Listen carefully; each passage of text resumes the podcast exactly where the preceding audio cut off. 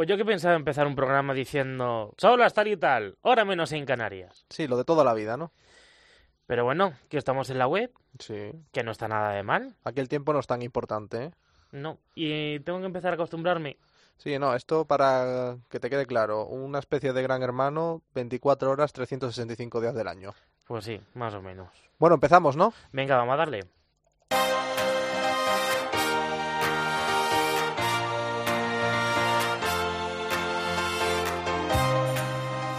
José Melero y Fran Simón. Imparables. Cope, estar informado.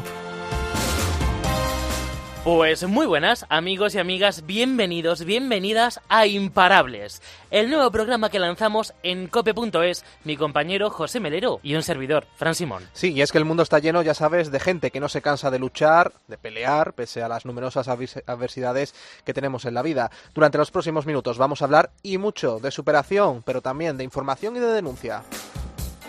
Queremos acercarnos a vosotros, conocer qué ocurre en el mundo que nos rodea, sus problemas, sus inquietudes. Y si es necesario, podemos y debemos ayudar. Bueno, es lo que se tiene que intentar en la medida de lo posible, porque es que ni os imagináis las historias que vamos a tratar, todas con nombres propios. También hablaremos con expertos, trataremos temas interesantes como la inteligencia emocional, la psicología, la medicina, en fin, que queremos estar en definitiva en tu vida diaria. Y deciros que el mundo está lleno de historias por contar, que tú también puedes ayudarnos a través de nuestro correo imparablescope.gmail.com Sí, Repítelo, tranquilo. sí. Lo repetimos más tranquilo. imparablescope.gmail.com Aquí podrás contarnos historias de superación, de denuncia, bien personal o de alguien que conoces. Por supuesto, también para contarnos lo que tú quieras. Lo dicho, bienvenidos a esta nueva aventura radiofónica. Bienvenidos a Imparables.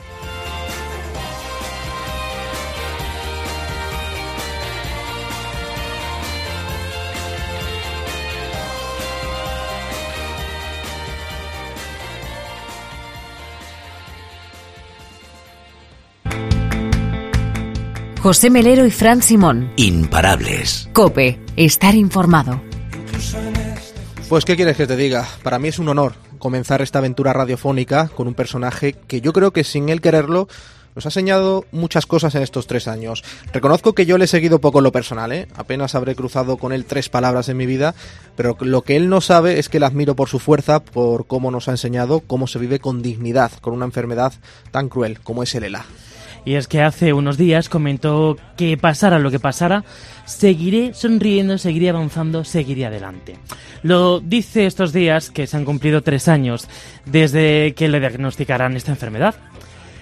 Permanece en su cargo como director general de deportes de la Junta de Comunidades de Castilla-La Mancha. Él es Juan Ramón Amores y pese a que los médicos pronosticaban que no llegaría al día de hoy, sigue peleando con mucha fuerza, con muchísima fuerza. Y tengo la sensación de que le queda muchas lecciones todavía por darnos. Juan Ramón, muy buenos días. Hola, ¿qué tal? Buenos días. Eh, como director general de deportes, Juan Ramón, y como deportista que eres también, has practicado toda tu vida, para ti cada día ahora mismo es una competición, ¿verdad?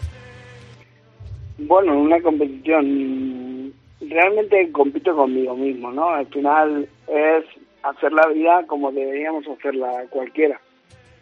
Competir para mejorarnos día a día, para ser mejores que nosotros.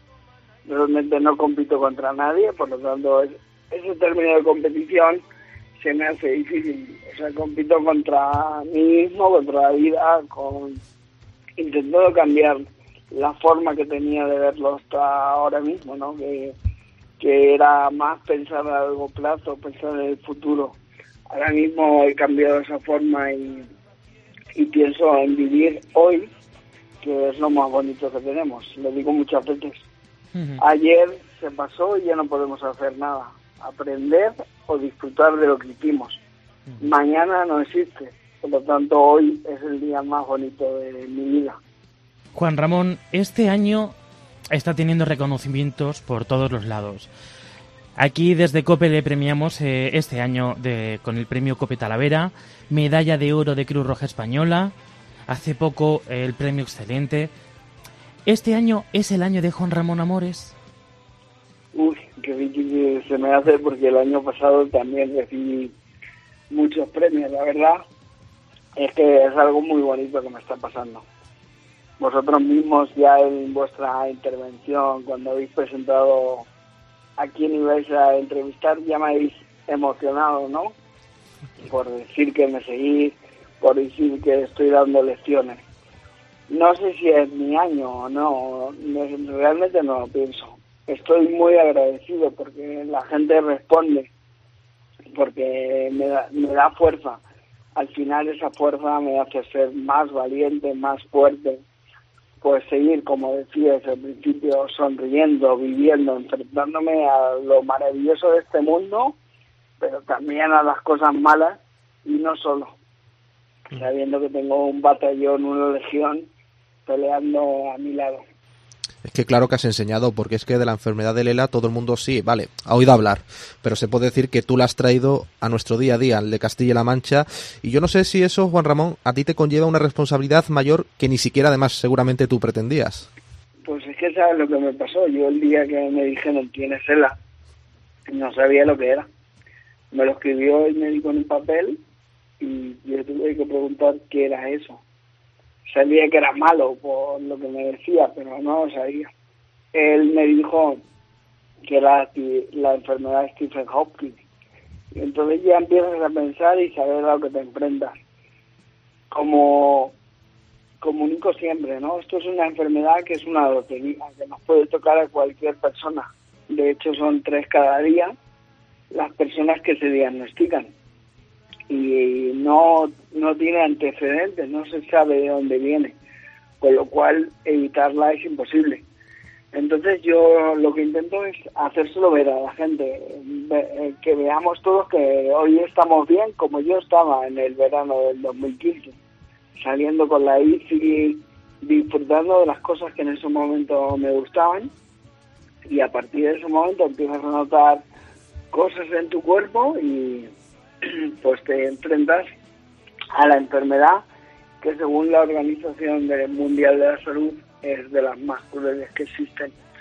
Con lo cual es hacer ver y que sepamos que le puede tocar a cualquiera, pero sobre todo hacerle ver a la sociedad que la ELA y que a nadie le pase lo que me pasó a mí, que cuando se la diagnostiquen a alguien sepa directamente a qué se enfrenta. Juan Ramón, dar un beso a tu hijo de buenos días, desayunar con ellos, acompañarles al colegio, un paseo con su pareja, cosas que parecen rutinarias y que, bueno, pues lo hacemos día a día. Y son necesarias. Y son necesarias. ¿Lo valora ahora más? Es que yo me he dado cuenta ahora que eso es lo verdaderamente importante de nuestra vida. Al final hemos convertido la rutina en algo que no es importante, en algo rutinario al final lo verdaderamente importante de la vida es eso que podemos hacer en el día a día, no los grandes sueños, no el querer tener cosas imposibles. Es el día a día lo que tenemos todo el mundo y para lo que no hace falta nada. O sea, no hace falta tener una cuenta con muchos euros para poder disfrutar de la vida, porque hay cosas que son gratis y que antes con el el día a día tan, la vorágine que llevamos de cosas, de sueños, de proyectos, no disfrutábamos. Yo ahora me doy cuenta que hay cosas como, eh, lo digo una de las que a mí me apasiona últimamente, ¿no? Que es eh, llegar, sentarme en un banco, ahora que hace fresquito, en un barco que dé el sol, mm. ponerme los auriculares con música y ver pasar a la gente, ver el movimiento de los árboles, cosas que antes ni me hubiera pasado, parado a ver, a observar. Y ya cuando hablas de mis hijos, pues imagínate, ¿no? Antes llegaba a casa y pues les veía que estaban ahí.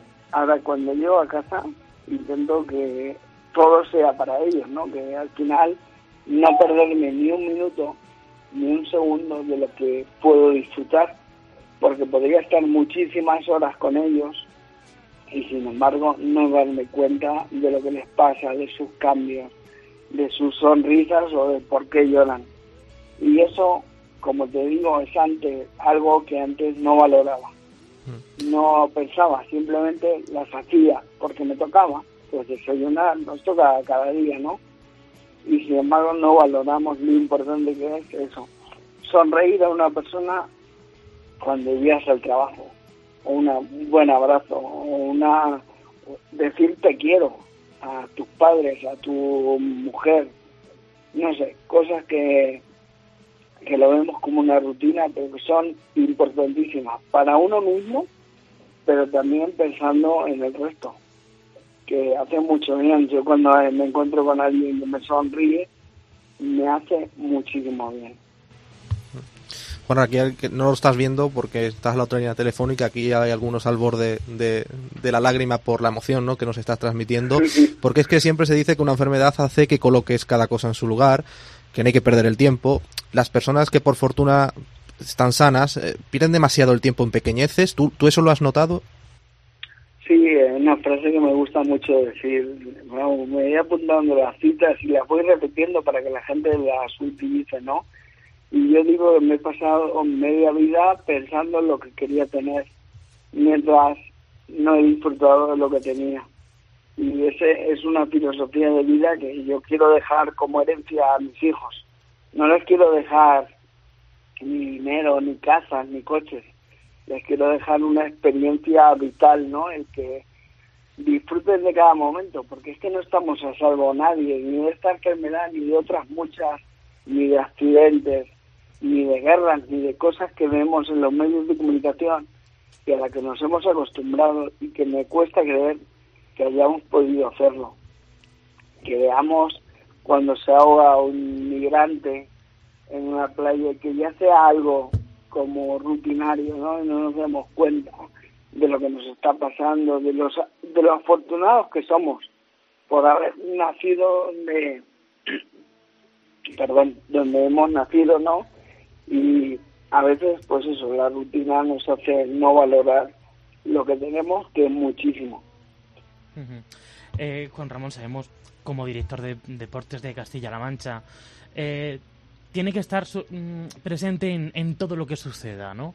Pero desde que le diagnosticaron el ELA, ¿está más presente en los deportes con movilidad reducida, de movilidad reducida o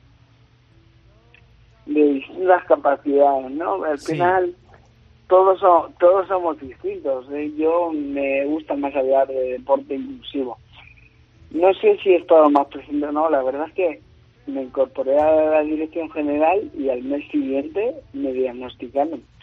Entonces yo no sé la evolución, no soy capaz de seguirme en estos tres años. Estoy presente en todo. Hay gente que me dice si tengo un doble, si soy hiperactivo, si... No sé, es que disfruto tanto con el cariño que me da la gente y a la vez valorando, porque no solo soy de deporte, sino también de juventud. Y, y todos los chicos, chicas, los deportistas, las deportistas lo que valoran más ni siquiera es el dinero que aportamos, las subvenciones que damos, es que valoran muchísimo que estemos cerca, que, hagamos visibles lo que consiguen, lo que hacen y yo intento, vamos, cada día estar en muchos sitios que al final esa gente nos hagan felices y sean felices porque somos capaces de ver lo que han conseguido. Oye, se ha cumplido hace tres años, lo comentábamos al principio, desde aquel diagnóstico, Juanra. Según la estimación de los médicos, pues tú ya no tendrías que estar aquí con nosotros. ¿Tú crees que ha sido tu espíritu de lucha la que te ha hecho seguir aquí? También has dicho muchas veces que en ocasiones te entra el bajón, el cuerpo te pedía dejar eh, el cargo que ostentas ahora mismo, pero también los mensajes de apoyo te levantan el ánimo para seguir. Todo eso yo creo que aúna fuerzas para seguir ahí en la lucha eso es imprescindible, ¿eh? De cada... Según va pasando el tiempo, es verdad que hay más días de bajón. Eh, una de las cosas que nadie sabe, ¿no? Pues, esto lo digo con lo que cuesta decirlo. Una de mis mayores problemas es que muchas veces, bueno, me habré caído ya unas 10 veces. Un cuerpo grande como el mío que cae al suelo a plomo, o sea, como si fuera un muro que cae directamente contra el suelo, el daño que haces, eh, que haces es muy grande. Yo no me puedo levantar solo. Si me caigo en casa y estoy solo, pues ahora mismo tengo ya teleasistencia para que poder darle un botón y que movilicen para venir a ayudarme. un día en un evento me caí en un hotel sin tener el móvil cerca. Fue un sufrimiento hasta que conseguí buscarme las mañas para, para poder salir, ¿no? Pues al final todas esas cosas hacen, nos hacen duros, nos hacen distintos. Que si yo estoy aquí por eso, no sé, yo fíjate, creo que me dijeron, te quedan tres años de vida y además, y poco a poco peor, eso es verdad, pero he llegado a los tres años, es por el apoyo de la gente, es por mí, yo es la suma de todo. Veo a gente, a, a compañeros de este viaje cada vez que voy al hospital, y es verdad que están peor que yo muchos, otros siguen aguantando. ¿Por qué? No lo sé. No sé, yo intento seguir mi día a día, intento hacer todo lo que me apetece hacer y que me haga feliz. Si eso ha funcionado, pues es una receta que es fácil, la recomiendo a todos. Fíjate, yo antes por compromiso podía acudir a algún, alguna cosa. Yo ahora no hago nada por compromiso lo que me apetece hacer lo hago por muy cansado que esté. Y lo que no me apetece, pues soy lo suficientemente capaz de decir, pues mira, lo siento mucho, pero no puedo ir. Pues eso es algo que les recomiendo a todo el mundo. Y si eso nos ayuda a aguantar más años, a afrontar mejor la enfermedad que tenemos, pues será una enseñanza, como te decía antes, como te decía antes, buena para el resto no pienso mucho, mucho más allá. El día 13 de noviembre era mi fecha de caducidad, como decía, pero el 13 ya pasado, estamos a 16, me siento estupendo, hoy como notáis la voz un poco afónico porque estoy un poco resfriado, pero con unas ganas de que esta tarde voy a asistir a un acto que fue el mismo día que me diagnosticaron la enfermedad, el acto con Cruz Roja Juventud. Ese día a las 5 de la tarde me diagnostican, lloro, vomito, hago todo lo normal que le pasaría a cualquier persona, pero a las 7 me pongo la corbata y me voy con los chicos de Cruz Roja Juventud. Pues hoy voy a hacer lo mismo. Y me voy a ir con ellos a brindar por la vida, por la felicidad, por la fuerza que me han dado y por el trabajo que me hacen, que hacen en Castilla-La Mancha. Entonces, una receta para todo el mundo. Ser lo que os haga felices y ser personas activas, personas sonrientes, personas empáticas con la gente. Eso es lo más importante que tenemos y eso es que es gratis, que es lo mejor del mundo. Que nadie puede decirnos que no tengo dinero para permitirme ese lujo. Una sonrisa es gratis y reconforta. Pues eh, Juan Ramón, voy dejando casi sin preguntas, ¿eh? Sí, sí, la verdad. Como, como os quedáis ahí Estamos como pensando, ¿qué pregunto ahora yo a este mm, muchacho? La verdad que no, porque es que nos lo cuentas todo con una claridad y, sobre todo... Y naturalidad. Y una, una naturalidad que a mí personalmente pues me emociona, ¿no? Y, sobre todo con esa fuerza que, que desprendes, Juan Ramón. Pues simplemente queremos darte las gracias por empezar con nosotros esta aventura de imparables en, en cope.es y que la vida te dé lo mejor. La vida me da lo mejor que soy y os quiero agradecer mucho vuestro programa, esta iniciativa. Os deseo lo mejor. Hay mucha gente imparable por el mundo. La mayoría de las veces son invisibles. Yo tengo la suerte de que soy visible, pero hay mucha gente que está escondida, que no tiene fuerza. Y juntos si nos damos la mano y luchamos juntos, vamos a ser, como dice vuestro programa, imparables. Ánimo y sacar a mucha gente a la luz que está luchando y que son ejemplos de vida. Pues indudablemente, un imparable es Juan Ramón Amores, uno de tantos testimonios. Muchísimas gracias por haber estado con nosotros en este primer día de Imparables, en esta aventura radiofónica en la que indudablemente has estado a la altura. Has estado imparable. Muchísimas gracias.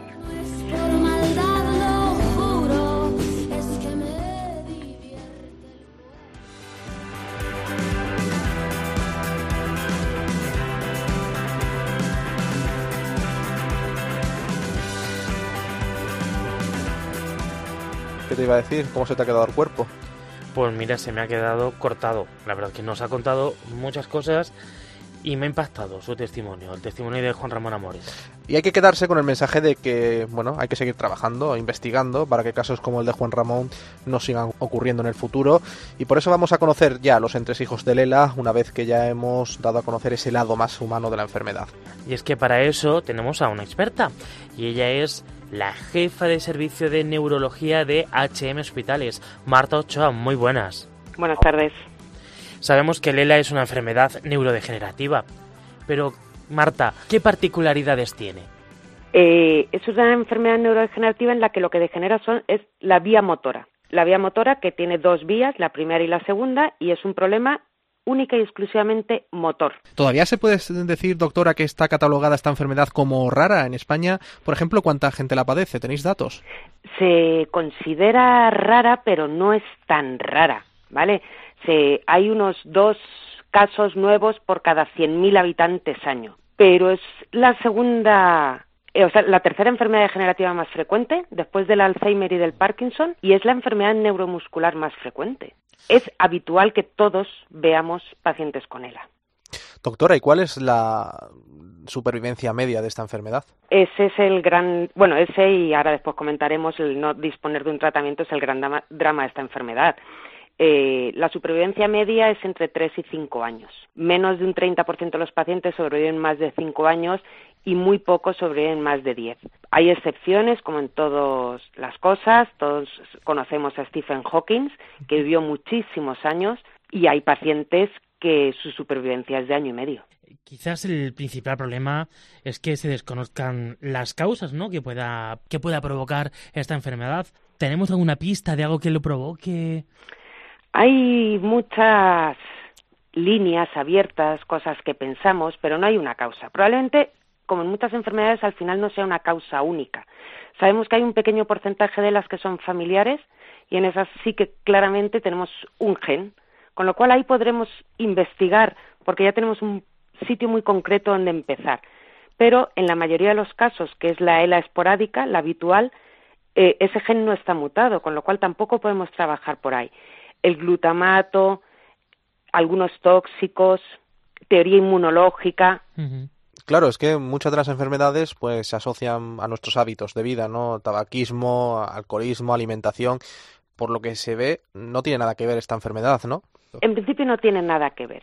Y eh, en algunos salen que hay más fumadores, pero no. El único factor de riesgo de verdad es ser hombre, y lo siento por vosotros, y eh, más de 60 años, porque es más frecuente y es el único, los únicos dos datos que de verdad se relacionan con un mayor factor de riesgo. Pero también hay en mujeres y también hay en chicas jóvenes. ¿Y cuál sería o cuáles son los síntomas que nos puede decir o nos puede indicar que podamos tener la enfermedad? Eh, es muy típico muchas veces que empiecen con calambres, no el típico calambre que nos da en la cama eh, a todos por la, en el gemelo, a veces por la noche, calambres en la, en la tripa y sobre todo empieza a estar torpe, empieza a perder fuerza, es más frecuente que se inicien las manos, en algunos en la pierna, pero generalmente empieza por una de las cuatro extremidades. Y cada vez estoy más torpe de esta mano, cada vez estoy más torpe y pierdo masa muscular. Es decir, envejecer, digamos, sin envejecer. Eh, es perder masa muscular le salen agujeritos en el cuerpo. Donde tenía que haber músculo, desaparece el músculo. Y hay una cosa que son lo que llamamos fasciculaciones, que se notan en esos músculos que están débiles, ellos notan como saltitos, como si hubiera bichitos corriendo, que nosotros los vemos en la exploración. Una pérdida de fuerza con una pérdida de masa muscular con fasciculaciones es casi diagnóstico de ELA. ¿Cómo debería llevar una persona enferma su día a día? Porque no hay tratamiento a día de hoy para eh, paliar al menos las consecuencias, o sí las hay. ¿Cómo debería ser el día a día de un enfermo de la? ¿Cuál es el día a día? El día a día es duro, es duro el diagnóstico, eh, porque te enfrentas a una enfermedad ahora mismo mortal por necesidad, en la que, como dices, no tenemos ningún tratamiento curativo. De verdad, ahora mismo solo hay un tratamiento que parece que puede enlentecer un poco, pero muy poco, ¿vale? Estamos obligados a ponerlo porque se ha probado y, hay eficacia, pero escasa, escasa. Eh, y poco a poco el problema es que van teniendo sobre todo mucha discapacidad. Empiezan a no poder andar y empiezan a no poder hablar. Eh, lo que es muy duro en esta enfermedad es que al ser un problema motor, ellos no pueden hablar porque les fallan los músculos de la lengua, los músculos de la boca, los de la garganta, pero su cerebro funciona perfectamente, pero no pueden hablar. Pues sí que es, eh, la verdad que es, es, duro lo que nos está contando la doctora Marta Ochoa. Eh, Marta, desde HM Hospitales, eh, ¿cómo es el tratamiento que ofrecen y qué ofrecen también para este tipo de personas? El tratamiento básicamente es rehabilitador y muy importante un equipo con mucha gente, no solo un neurólogo.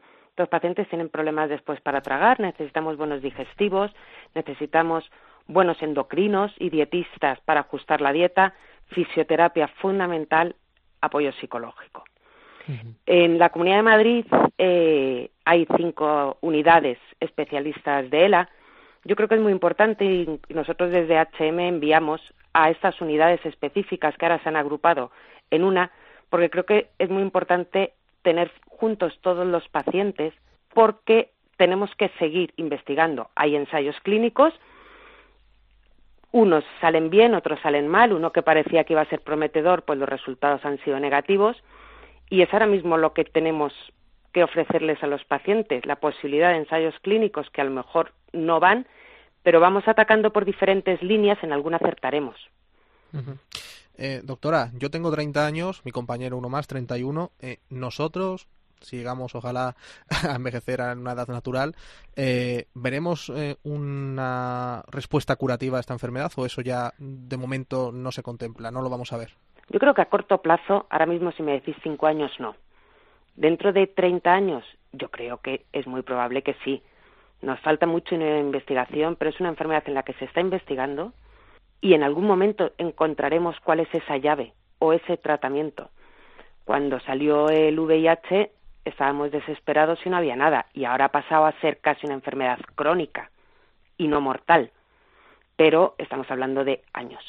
Pues yo creo que es el gran titular que ha dado la doctora Marta Ochoa, que en 30 años hay posibilidades de que se encuentre una solución para curar esta enfermedad del ELA. Para ello es necesario mucha financiación para seguir investigando esta enfermedad y ojalá se consiga muy pronto. Marta Ochoa, jefa de servicio de neurología de HM Hospitales, muchas gracias por estar con nosotros. Muchas gracias. Vamos con el reportaje ya de la semana. José Melero y Fran Simón. Imparables. Cope, estar informado.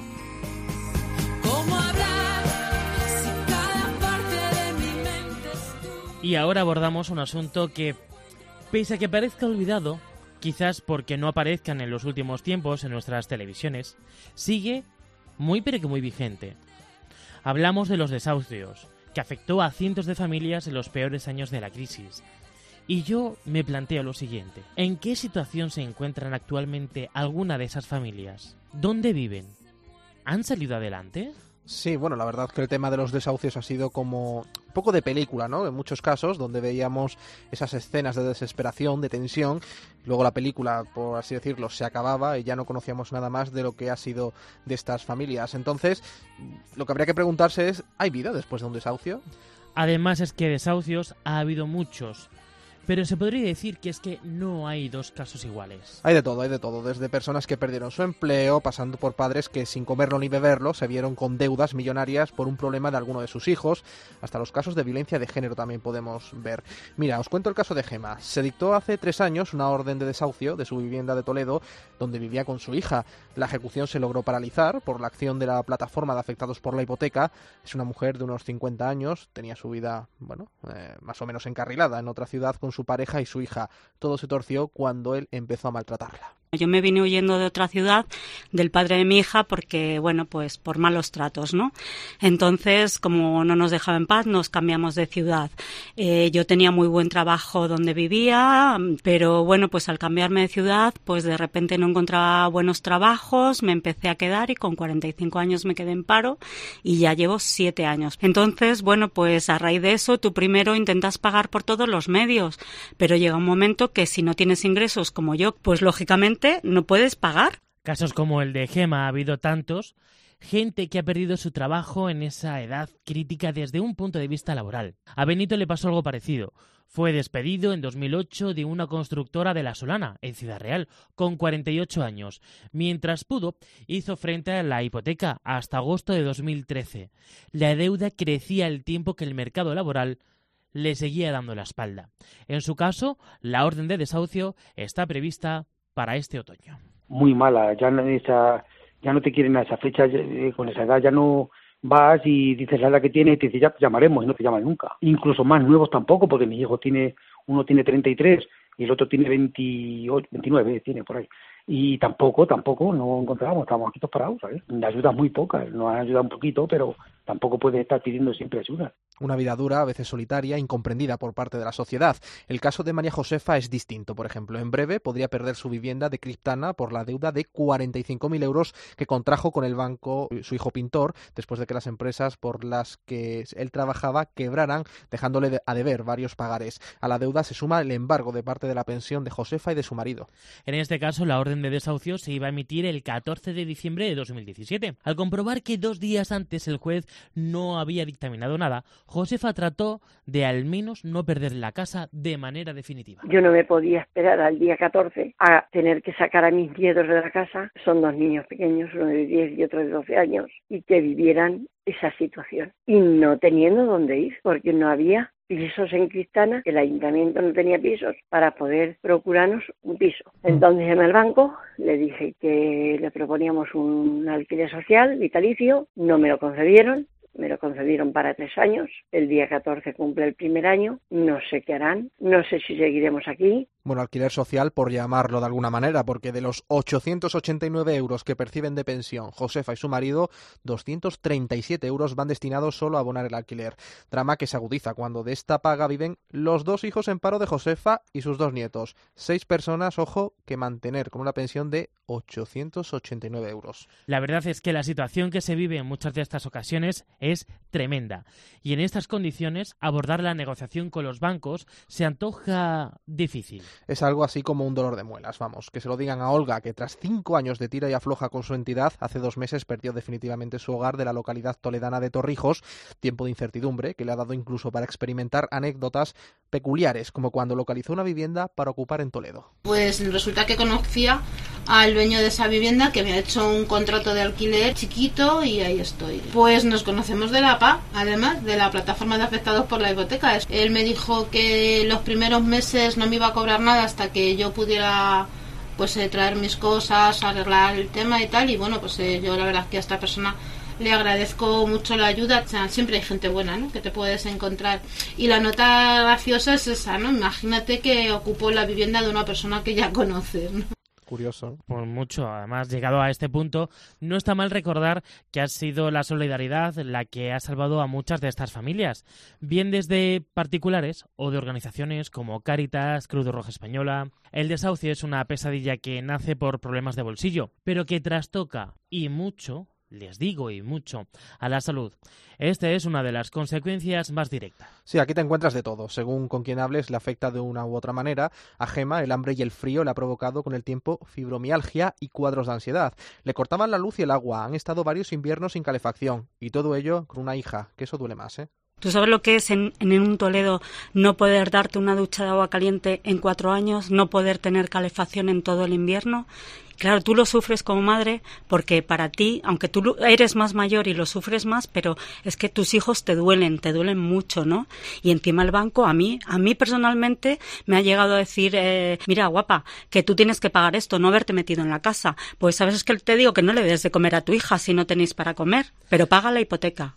Aunque peor lo lleva Josefa, que hace un año y medio sufrió un infarto con 69 años, circunstancia que ella achaca a las preocupaciones y a la presión a la que está sometida su familia. Su marido de 75 tampoco está bien de salud, con una discapacidad en los brazos del 42%, porque tuvo una angina de pecho y es diabético. A ello se suma episodios de insomnio o bulimia, como es el caso de Olga. Hemos hablado de los hijos por encima, pero ¿Y qué pasa con esos hijos? En un desahucio la situación es más delicada cuando hay menores. Duele más. Explicarles un problema de este calado se hace muy cuesta arriba. Más aún cuando ves impotente cómo se marchan de casa a buscarse la vida porque no pueden ser mantenidos.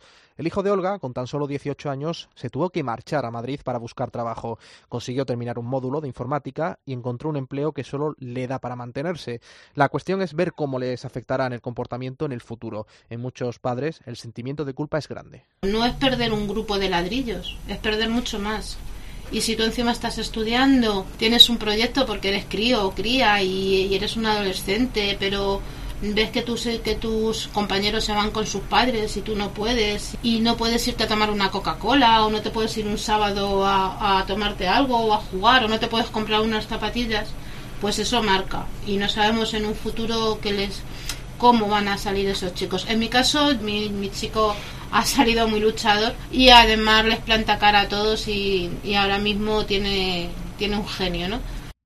Los hijos de Josefa son ya adultos, por lo que les duele más sus nietos. Los niños pues se dan cuenta también, porque yo por ejemplo le digo, mira hermosa, no te puedo comprar nada para el cumpleaños, pero sabes que si necesitas algo, lo tienes. Los mm, profesores me dicen que demasiado bien están los niños para el problema que tienen. Lo primero, estar sin su madre y lo segundo, lo que se está viviendo en casa. La nieta de Josefa va al conservatorio, necesita un piano para practicar en casa, tiene talento, pero no se lo pueden comprar. Necesita un piano y no se lo podemos comprar para estudiar en casa. Ahora mismo, bueno, no sé, hay muchas cosas que, que, que carecen de ellas. El chico está yendo a baloncesto, a ver, pues porque se entretengan en algo, que no estén pendientes de, de la situación que hay que salgan un poco fuera. El futuro para estas familias es confuso y diverso. Olga sobrevive en una vivienda de alquiler a bajo precio y percibe una nómina. Gema recurre con miedo cada día a Internet para comprobar si su casa sale a subasta, que ya han logrado paralizar en dos ocasiones. Josefa está pendiente, ya saben, de que el banco renueve el alquiler social o no, que le permita a ella y a su familia permanecer en el hogar al menos por un año más. Más difícil es el caso de Benito, que tan solo percibe 600 euros de pensión por enfermedad, con el que tiene que mantener a su mujer y a su hijo menor. La plataforma de afectados por la hipoteca logró paralizar el desahucio en septiembre. Veremos para cuánto tiempo. No se acaba todavía lo negro. puede seguir, puede venir tiempos peores todavía. Peores más que claro, porque el futuro que veo yo, yo ya, ya le digo, tengo una pensión y, y, el futuro creo que puede estar negro para mí. Puede seguir el futuro negro para nosotros. hay que apretarse bien el cinturón y hasta trucarme, ¿eh? claro.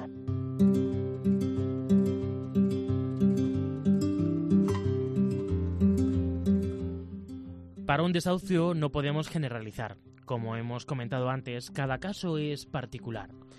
Por lo general, lo primero es hablar y negociar con el banco, o bien para la dación en pago, o bien para ver tipos, otros tipos de alternativa. Alternativas como hablar con una trabajadora social para ver qué recurso es el más adecuado, qué papeles hay que presentar en la administración pública. Pues sin duda es un drama, el drama de los desahucios que bueno hizo especial hincapié en los años de la crisis, afectado como decimos a miles de familias y muchas de ellas como estamos viendo pues no han terminado todavía de remontar y no parece que lo vayan a hacer muchas de ellas a corto o medio plazo.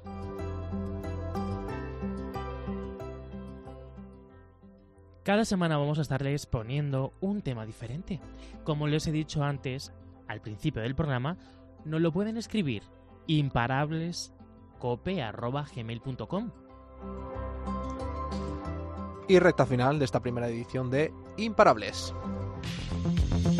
José Melero y Fran Simón. Imparables. Cope, estar informado. Porque hacer nuestro los problemas de la sociedad es la verdadera vocación de servicio que debe asumir el periodismo. Inyectar optimismo desde la realidad y contribuir junto a las administraciones a la búsqueda de soluciones. En Imparables, este es nuestro lema. Para lo que gustéis. Aquí estaremos, Fran Simón y un servidor, José Melero. Recordad. Sois imparables. imparables.